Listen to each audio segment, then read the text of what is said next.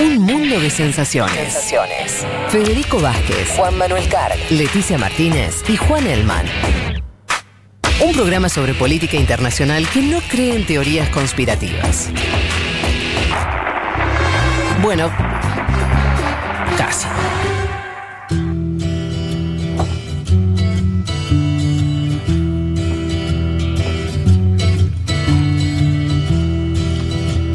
Qué lindo esto que suena. ¿Viste? ¿Qué es? A ver, ¿vieron Breaking Bad? Sí, El claro. momento en el que. Ay, soy muy mala recordando los nombres. Mm, bueno, protagonista en el el momento. El pelado. El sí, pelado. el pelado. Walter White. Walter, Walter White, claro. Sí, soy horrible para recordar los nombres. En el momento en el que lo intentan parar los policías y él escapa y va con esta música así como diciendo, ya está, hago lo que quiero. Bueno, esta es la canción que va a ser de ahora en más mi cortina. Porque Ah, vos dijiste que desde las tres horas es un programa nuevo, así que me Sí. parece una buena excusa para Ah, pero qué renovar. bien. Te, te renovaste la, Ah. la pilcha, perfecto.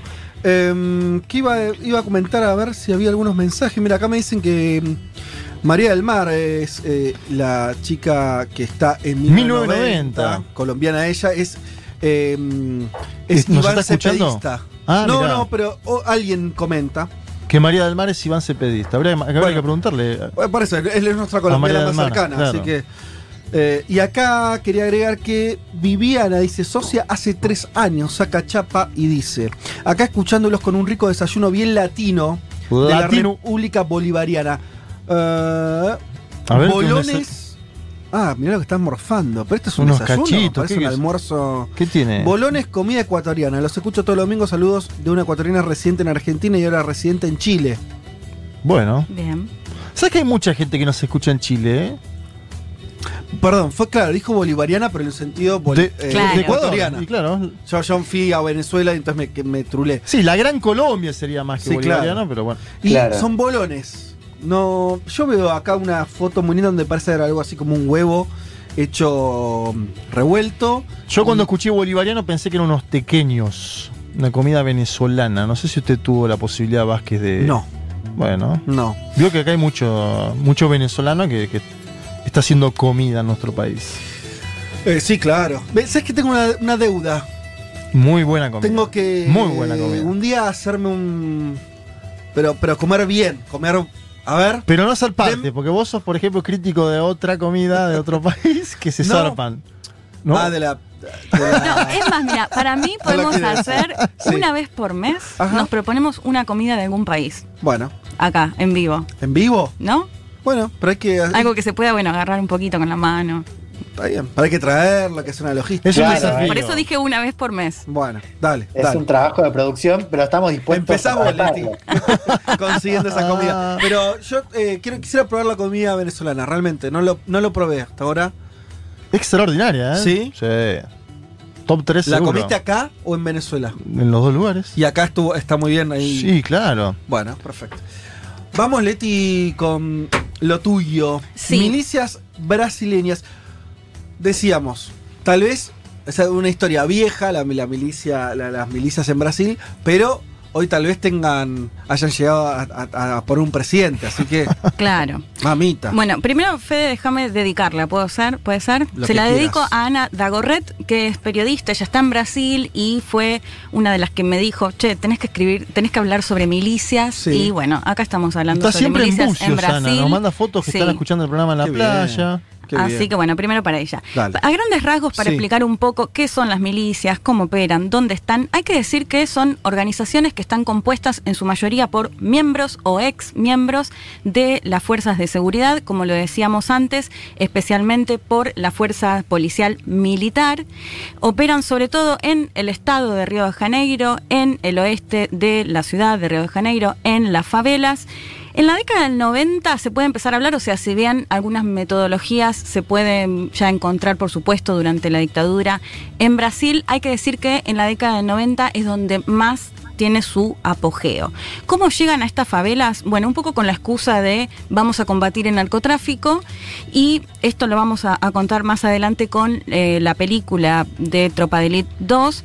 Pero básicamente, si bien antes quizás eran policías corruptos que llegaban a buscar su mensualidad de narcotráfico, lo que descubren o se dan cuenta que en realidad lo que les conviene es quedar a cargo de la favela más Mm, que tener mm. un intermediario. Como para ir metiéndonos un poco, eh, hablamos, hablé con eh, Mauro Martínez de Fundación Meridiano, que ya lo hemos consultado, fue quien nos mandó un budín, no sé si lo recuerdan. Sí, claro. Por ese Bueno. budín se ganó varias participaciones, Mauro, No, acá. nunca habló, sabes que es la primera vez que va a Ah, participar. bueno. Pero en realidad lo que iba a decir. Bueno, la primera de varias. Bueno, claro. Eh, no, que quería decir que es, mé- es mérito de eh, Mauro que conseguimos y podemos escuchar hoy, ahora, a Eduardo Suárez, quien él es quien, junto con André Batista y Rodrigo Pimentel, que son dos ex policías, escribieron el libro Tropa de Elite, que es el que da justamente pie a la película de la cual vamos a estar hablando hoy. Perfecto. Está en portugués, pero yo creo que se entiende bastante y si no ahora lo, lo contamos, lo escuchamos. E o que são as milícias? São grupos criminosos formados por policiais, militares e civis ou ex-policiais, sobretudo, que atuam em comunidades, em favelas, nas periferias, se impondo pela, pela força das armas sobre as comunidades e, portanto, controlando territórios. O seu lucro advém da taxação ilegal que se impõe de forma violenta, tirânica, sobre todas as atividades econômicas que existem em cada comunidade, eh, desde o, da, da venda do comércio até o, o transporte, o acesso à internet, tele, telefonia, até acesso à terra. E também o comércio de drogas, que eles estão cada vez mais também desenvolvendo. Se entiende bastante, ¿no? Lo que decía Eduardo Suárez, básicamente que controlan estos territorios y que lo que hacen es cobrar como una especie de impuesto a cambio de brindar ciertos servicios que pueden ser desde la luz, al gas, a internet, a transporte público e incluso algo que- de lo cual se está hablando muchísimo más en el último tiempo, que tiene que ver con el negocio inmobiliario, esto to- por supuesto todo de manera ilegal, eh, y la construcción incluso de viviendas de manera ilegal, y bueno, incluso el negocio de las drogas, que era el argumento justamente con el cual llegaron a esas favelas. Hay que decir una cosa, tal vez, por para, para alguno que esté. Que, no esté siguiendo el tema, que tiene que ver. Las milicias no son lo mismo a las organizaciones criminales locales preexistentes. Claro. Esto tiene un origen claramente en las policías, las milicias. Totalmente, de hecho, Digo porque Brasil tiene toda esta historia de los comandos, de Vermelho y demás, que son organizaciones delincuen- delincuenciales, más parecido al, al cartel de droga, por Claro. decir una imagen, ¿no? Esto que no, que no tiene un origen policial necesariamente. Esto sí.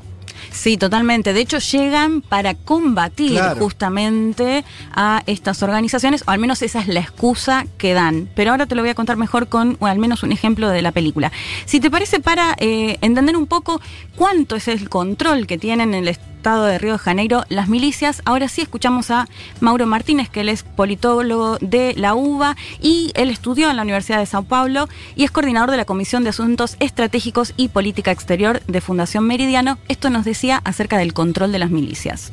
Solo en el estado de Río de Janeiro se estima que cerca de 5 millones de personas o un tercio de la población del estado vive bajo control de milicias. Controlan más favelas que el narcotráfico y son principalmente fuertes, por ejemplo, en los municipios del área metropolitana de, la ciudad de Río de Janeiro, todo lo que se conoce como vallada fluminense. Lo que es curioso es que en estos barrios las estadísticas de violencia policial son significativamente menores que, por ejemplo, barrios controlados por el narcotráfico. Y esto se explica justamente porque muchos de los miembros de las milicias son miembros activos o retirados de fuerzas de seguridad, especialmente la policía militar. Y es por eso que especialistas locales, como pueden ser José Claudio Sousa Alves y Luis Eduardo Suárez, enfatizan siempre esta idea de que no se trata de un Estado paralelo, sino del propio Estado que muestra su peor cara en los territorios más humildes y carenciados.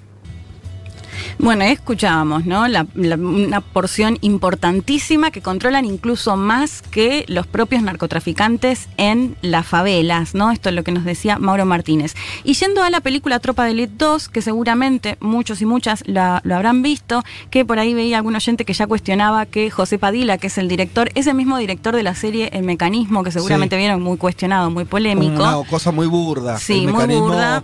Era un- una peli muy burda sobre el proceso que llevó al impeachment Así a. Dilma y, y básicamente el, la, todo la lo- lavallato. el lavallato y la, la Le corrupción. lavaban la cara a Moro, pero en la segunda se dieron medio vuelta. ¿Ah, sí? Ah, no una eso. No, yo serie, tampoco una la serie doble, en la segunda se dan vuelta Ah, como. mira. Sí. Pero Bueno. bueno, Tropa de Elite para Sí. mí está muy bien, de hecho está basada en este libro de Eduardo Suárez, a quien escuchamos antes, y uno de los ejemplos puntuales, ustedes no sé si la vieron o no la vieron, no sí, sé si se la acuerdan uno, algo. no la dos, te decía. Sí. Ah, la claro, 2 ya no.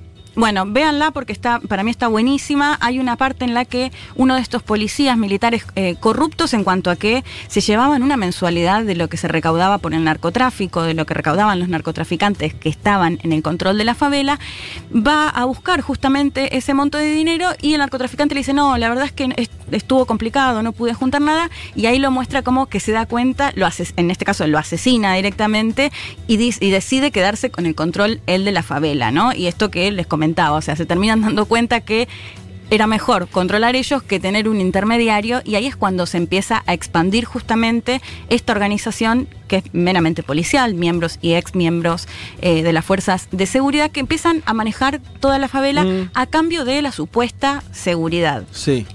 Otra de las cuestiones que se ve también muchísimo en esta película es el hecho de infringir miedo.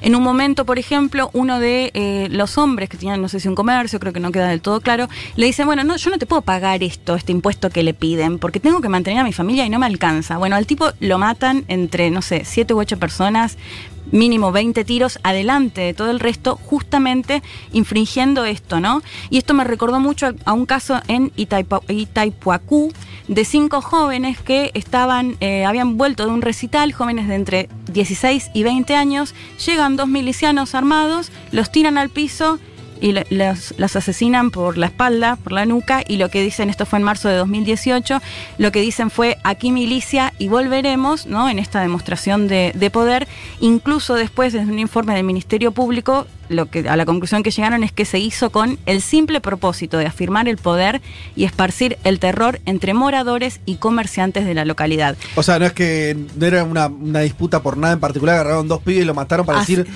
acá el poder somos nosotros. Cinco pibes de entre 16 y 20 años solo para demostrar el poder. Y esto imagínate, obviamente, como vecino o vecina, ¿de qué vas a, ir a hablar después, no? Otro documental que les recomendaba que se llama La Mafia Carioca, que es de RTV, del medio español.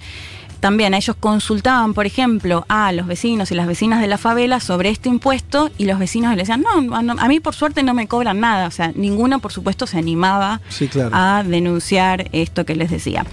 Después, bueno, acá hay otro punto, si uno habla de milicias, lo decías antes Fede, de hecho vimos la foto, seguramente habrán visto la foto de Bolsonaro con justamente estas fuerzas especiales, esta tropa de de la fuerza militar, con este escudo tan polémico de la calavera con las dos armas.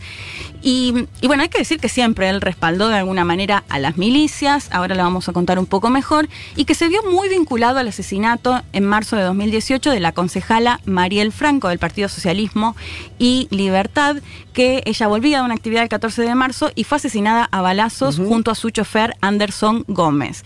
¿Qué pasó? Las dos personas que son al menos los principales acusados de haberla asesinado, Elcio Veira de Queiroz y Leza, bueno, primero que muchos vínculos, uno de ellos era vecino directamente de Bolsonaro, en otras ocasiones se podían ver fotos incluso que se habían sacado Sí. con Bolsonaro, pero bueno, hasta ahí uno puede decir, bueno, ¿no? Vieron cuando aparece siempre esa foto y uno dice, bueno, yo me saco fotos con todo el mundo, no hay lazo.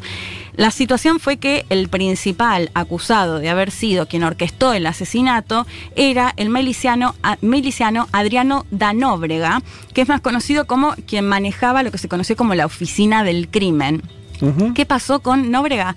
Bueno, por un lado se supo que cuando Flavio Bolsonaro era diputado, había contratado a la mamá y a la ex esposa de Nóbrega, o sea, un vínculo bastante cercano, que en el 2005 incluso lo habían homenajeado en la Cámara de eh, Diputados, y este mismo eh, miliciano fue asesinado cuando estaba escapando justamente porque lo estaba buscando la justicia, fue asesinado en enero de este año. De hecho, muchos medios salieron a hablar de justamente los secretos que se lleva a la tumba y la posible o el posible vínculo que hay entre la familia Bolsonaro, no solo las milicias, sino también el asesinato de la concejala Marielle Franco, que justamente ella venía denunciando muy fuerte lo que venía haciendo la milicia en las favelas. Si les parece ya para ir terminando, volvemos a escuchar a Mauro Martínez que Dale. nos contaba un poco cuál es el nexo con eh, el gobierno de Bolsonaro en la actualidad. Lo escuchamos.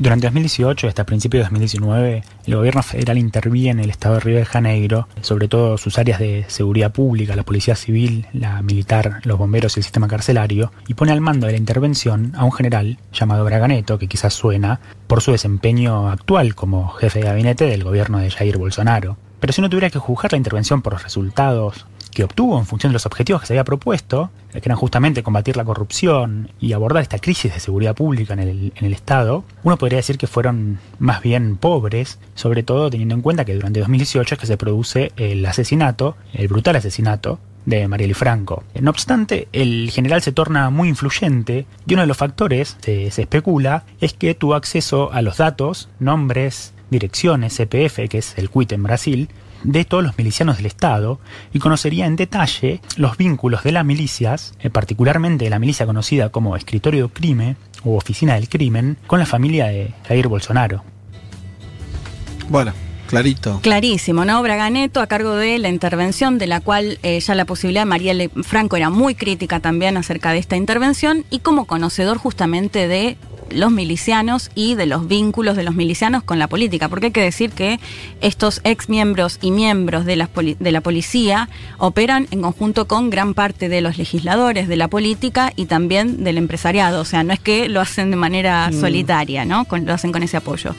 Y ahora sí, para ir terminando, les recomiendo, les decía antes, el documental de RTVE, La Mafia Carioca, porque ahí muestra, primero que es, eh, no recuerdo ahora si es de, de este año o del año pasado, pero recuerda o muestra el caso de Jerominio Guimaraes, que él era el líder de la milicia que se conoce como la Liga de la Justicia, en relación justamente a los, sup- a los superhéroes, y de hecho se cree que hasta los crímenes los firmaban como Batman, o sea, viste estas cuestiones de color que uno va encontrando. sí. Pero es bien interesante porque lo entrevistan a él, él fue eh, a la cárcel 10 años, justamente, en realidad le habían dado una condena muchísimo más alta, pero termina cumpliendo solo 10 años, y ahí también habla Marcelo Freixo, que es un diputado del mismo partido que era Marielle Franco, Muy cercano a ella, justamente a él mismo le asesinaron a su propio hermano, la milicia, así que siempre fue muy crítico justamente con esto. Y además es quien armó un documento importantísimo que se conoce como el CPI, donde figuran justamente los datos acerca de los milicianos y las milicianas. Y ahora sí para ir terminando, en este documental que les, les vuelvo a decir, se los recomiendo, habla Mónica Benicio, que era la pareja de Marielle Franco, y ella plantea justamente que en la actualidad en Brasil el narcotráfico no es justamente lo más complejo, sino que lo más complejo o, la organización criminal más potente en Brasil hoy son las milicias. A eso, a eso quería ir para no dejar.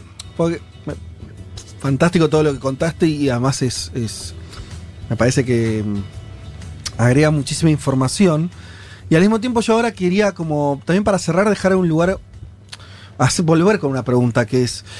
eh, al mismo tiempo. En Brasil venía, justamente tomando esto que decías de que ahora el problema no es tanto el narcotráfico, sino la milicia más ligada a la policía. Sí, Eh, ¿De qué manera? Porque hay una pregunta que se está haciendo también, que, que hay algunas encuestas que empiezan a mostrar a Bolsonaro también con mayor imagen dentro de los sectores populares y demás.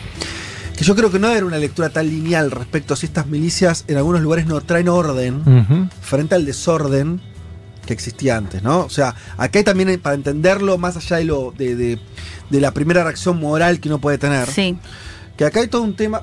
Que me ¿Por qué, encuentran. ¿Por qué encuentran legitimidad? En- sí, porque claro, exactamente. Y me parece que hay un tema que es, por ejemplo, para poner un caso muy distinto y, y, incluso dicho hoy con, con la tragedia que se está por ahí conociendo de que se encontró el, el- el cuerpo de Facundo, Mm. la vinculación con la policía. En Argentina tenemos una tradición donde el delito en los sectores, en los barrios populares lo maneja la policía, ¿no? Sí. Un- se sabe.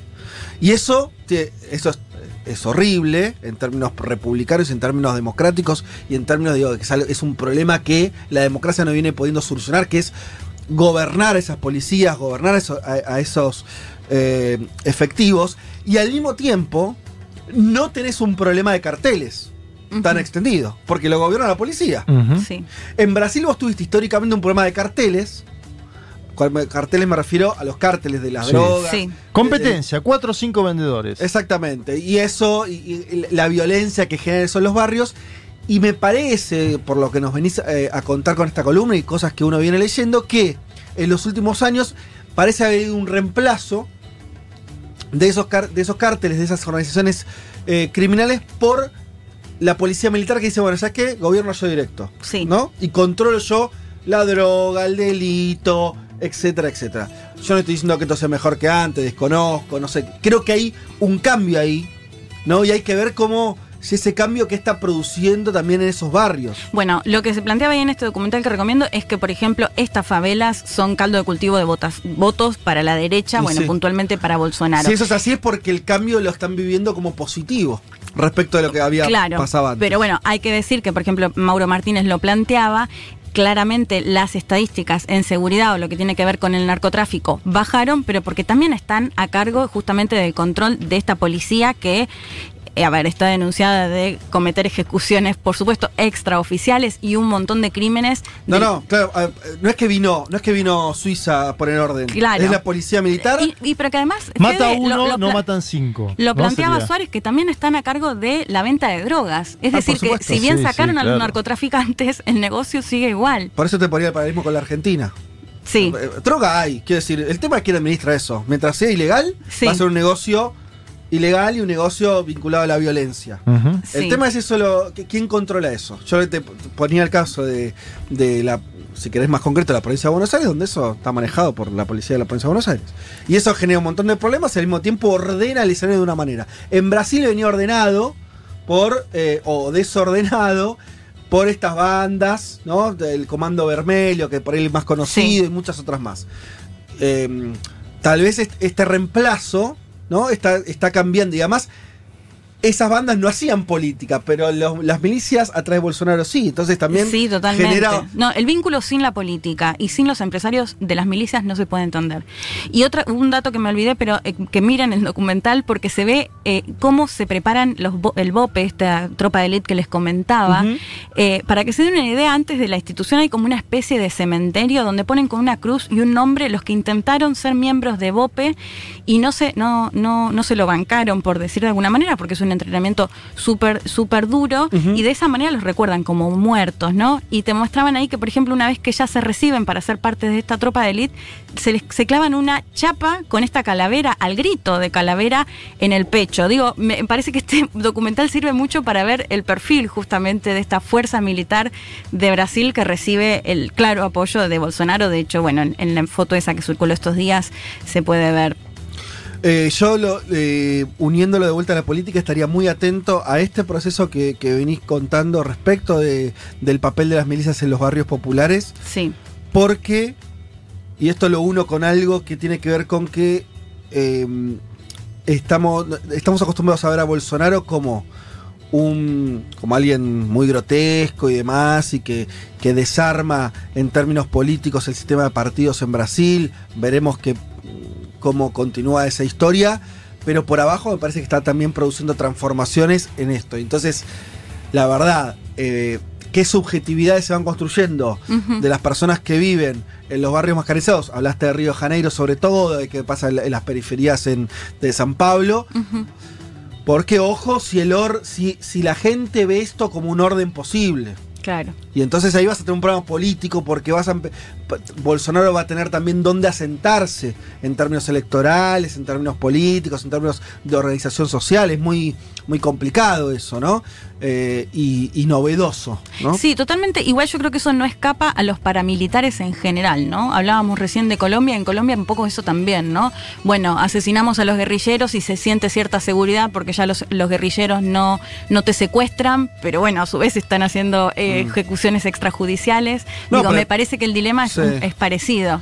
Sí, pero ahí vos tenés, eh, yo, a diferencia de Colombia, en Brasil el PT había logrado representar en buena parte a esos sectores. Sí. Entonces, si eso te lo, te lo disputan desde ese lugar, es muy complicado, ¿no? Si, si empieza a haber ahí una, una cuestión mucho más eh, compleja y donde Bolsonaro empieza a representar esto que te digo, eh, el orden no solamente desde el punto de vista de las clases altas, Claro. sino desde el punto de vista de los sectores populares. Eso Sí, de quienes viven en estas favelas. Bueno, por eso, eso cambia, me parece, la historia mucho. Bueno, Y ahí, sí, Fede, perdón, eh, solo un- una última cosa a mirar que me parece también va en línea con estas ideas de que Bolsonaro está cambiando su base de apoyo, ¿no? Es ver también cómo sigue la política económica, ¿no? De, de ver si efectivamente se está virando a un plan menos ultraliberal, si querés, o si por el contrario Bolsonaro va a seguir manteniendo ¿no? a Guedes en la cabeza de la política económica. Me parece que eso también es un dato a seguir a ver sí. cómo Bolsonaro va a buscar representar o no a esos sectores al margen de la propuesta de seguridad.